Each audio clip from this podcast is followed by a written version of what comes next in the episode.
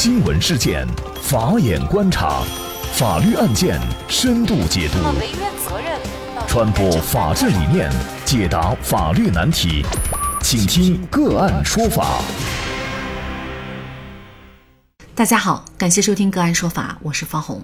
今天我们跟大家聊一下杭州失联女子丈夫有重大作案嫌疑，杀死妻子，他就能得到房产了吗？杭州女子来女士从家中离奇失踪十九天以后，这个事情又迎来了新进展。七月二十三号，据澎湃新闻报道，来女士丈夫有重大作案嫌疑，已经被警方控制。目前已知的信息是，他五十五岁，比失踪的妻子大两岁，是二婚，在小区物业上班。他和前妻有个儿子，曾想把现任妻子名下的一套房子作为婚房送给儿子，遭到拒绝以后引发矛盾。妻子失踪的第二天下午，他收到妻子此前网购治疗失眠的药物，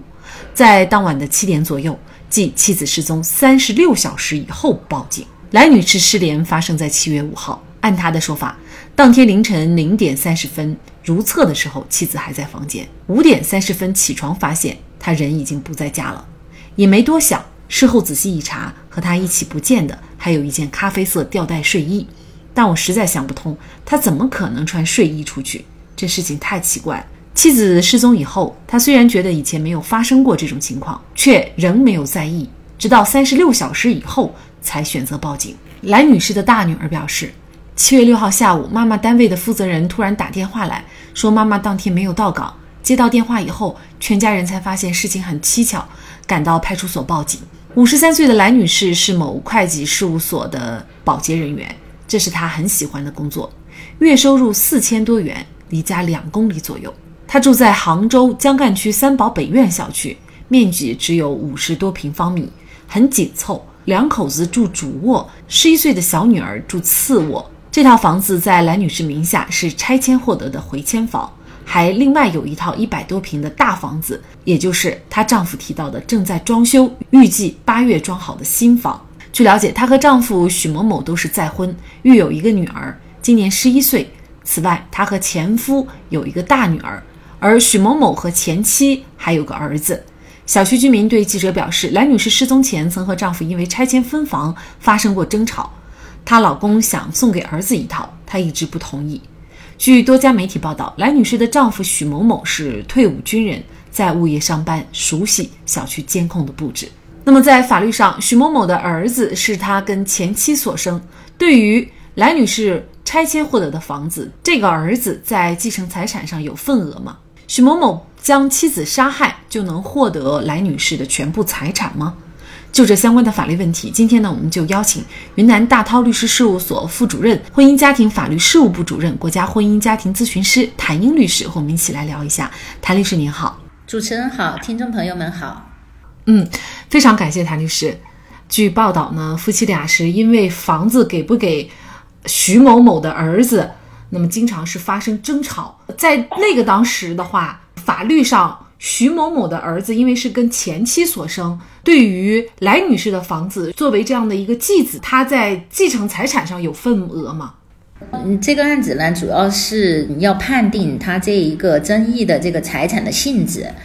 我看到这个案情表述啊，他说这个房子就是男女士原来名下有房子，然后拆迁呢获得了两套回迁房，一套呢是就是说他们现在住着的，另外还有一套呢就是正在装修的，也就是说大家争议的就是这套正在装修的房子，这个房子肯定男女士是有份的，这个是没有争议的，因为房子就在他的名下，通过他名下的房屋拆迁获得的。那我们现在还要判定一个，就是要看。这个房子是不是他和这个后来这个许某某再婚之后的一个夫妻共同财产？这个案情表述上面没有写清楚。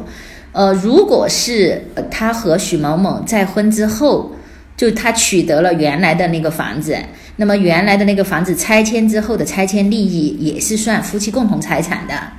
但是如果是他和许某某再婚之前，他就有那个房子了。那么那个房子拆迁之后的这两套房子，应该说都不属于呃他和许某某的夫妻共同财产，应该算他的个人财产。所以从这个财产来讲，只可能是呃，他个人财产，或者是他和许某某的夫妻共同财产，应该不会跟他那个继子有关系，因为他和许某某再婚之后，这个儿子又是许某某和前妻生的，所以无论怎么样呢，应该说从财产性质上来看，不应当属于，就是说他和这个继子对这个房子有共有关系，这一点是不能成立的。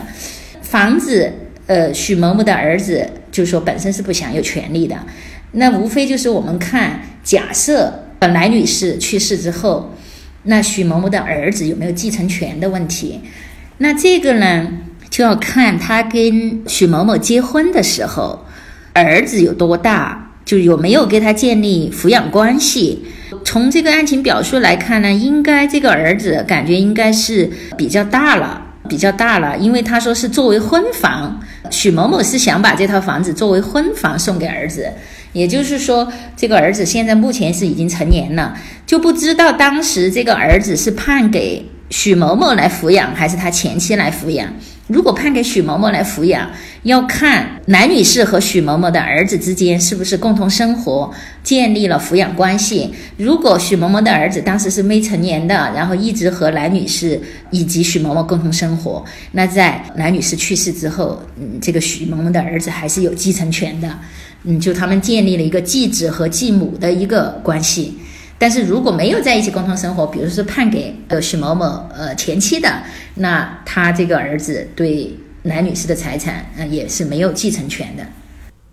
其实无论怎么说哈，即便从情理上来讲，嗯，来女士呢她还年轻，那么她自己呢还有两个女儿，虽然一个女儿已经成家了，但是另外一个小女儿也只有十一岁。一个虽然有两套房，那么目前呢，呃，他们三口家呢是住在这个五十平方米的这个房子里哈，应该说呢，呃，生活空间是非常狭窄的。从情从理啊，就是丈夫许某某他的这个要求哈，都是都是比较过分的。呃，那么可能呢，就埋下了许某某要杀自己妻子的这样的一个动机。假设确实是他把自己的妻子来女士给杀了的话，他有没有可能获得来女士全部的财产了呢？这个是完全没有可能的，因为我们国家继承法有明文的规定，继承法第七条规定，如果是故意杀害被继承人的，那么继承人是丧失继承权。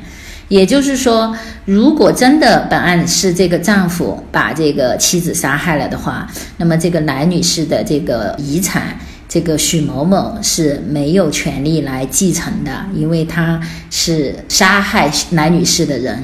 所以我就不太理解，许某某如果真的是为这套房子去杀这个男女士的话，实际上他是达不到他的一个目的的。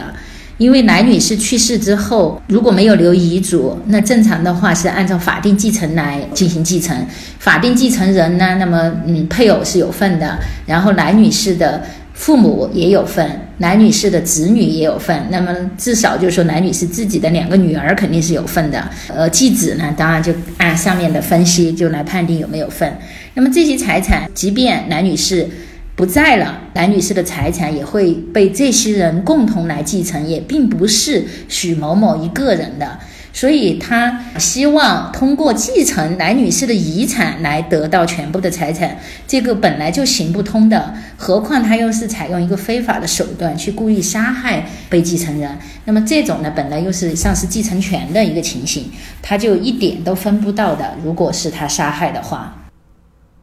也就是说。他这样的一个行为，反而还完全得不到一分的财产哈。或许他有侥幸心理，他觉得他自己有反侦查的能力，那么他可以逃过公安机关的侦查。那么在这种情况下，其实他仍然也还是作为来女士的这个合法的丈夫，他仍然也是拿不到这部分财产的。就如果比如说公安没有破案，或者最后破案出来不是他杀的，他只能像刚才讲的，因为他来女士的法定继承人有好几个的。那么一般来讲，大家是平均分配的，他也只能得到里面的一一个份额。比如说，男女士的父母也在，他的两个女儿现在也肯定有继承权，再加上他，那五个人来继承的话，那就是他只能继承五分之一。呃，如果是父母男女士父母不在了，那至少他和两个女儿来分的话，他也只能分三分之一，也都达不到他全部得到这个房产的一个目的。其实呢，如果他懂一点法律的话呢，他。应该知道自己的这样的行为啊，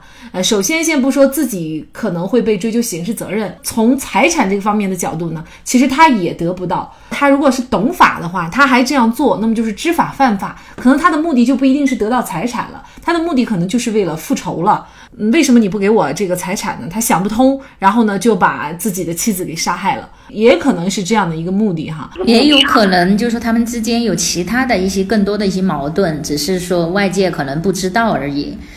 就单纯从房子这个角度去杀人的话，个人觉得就是作为一般有一点常识的人，应该还是知道实现不了这个目的的。而且我看这个案情表述，他好像还是一个退伍军人，那至少在相关的法律知识这些，应该还是具备一点点的。一个大男人住着老婆拆迁获得的房子，不仅不知道感恩，竟还惦记着老婆另外一套更大的房子。这真是典型的东郭先生和狼的故事。许某某的良心一定是被狼吃了。就算不顾夫妻情分，也该顾及到，也该顾及到，那还是自己十一岁女儿的亲妈呀。在蓝女士失踪的十九天里，大量的警力投入，牵动着很多人的心，而徐某某却一直在演戏，不知悔改，也没有自首。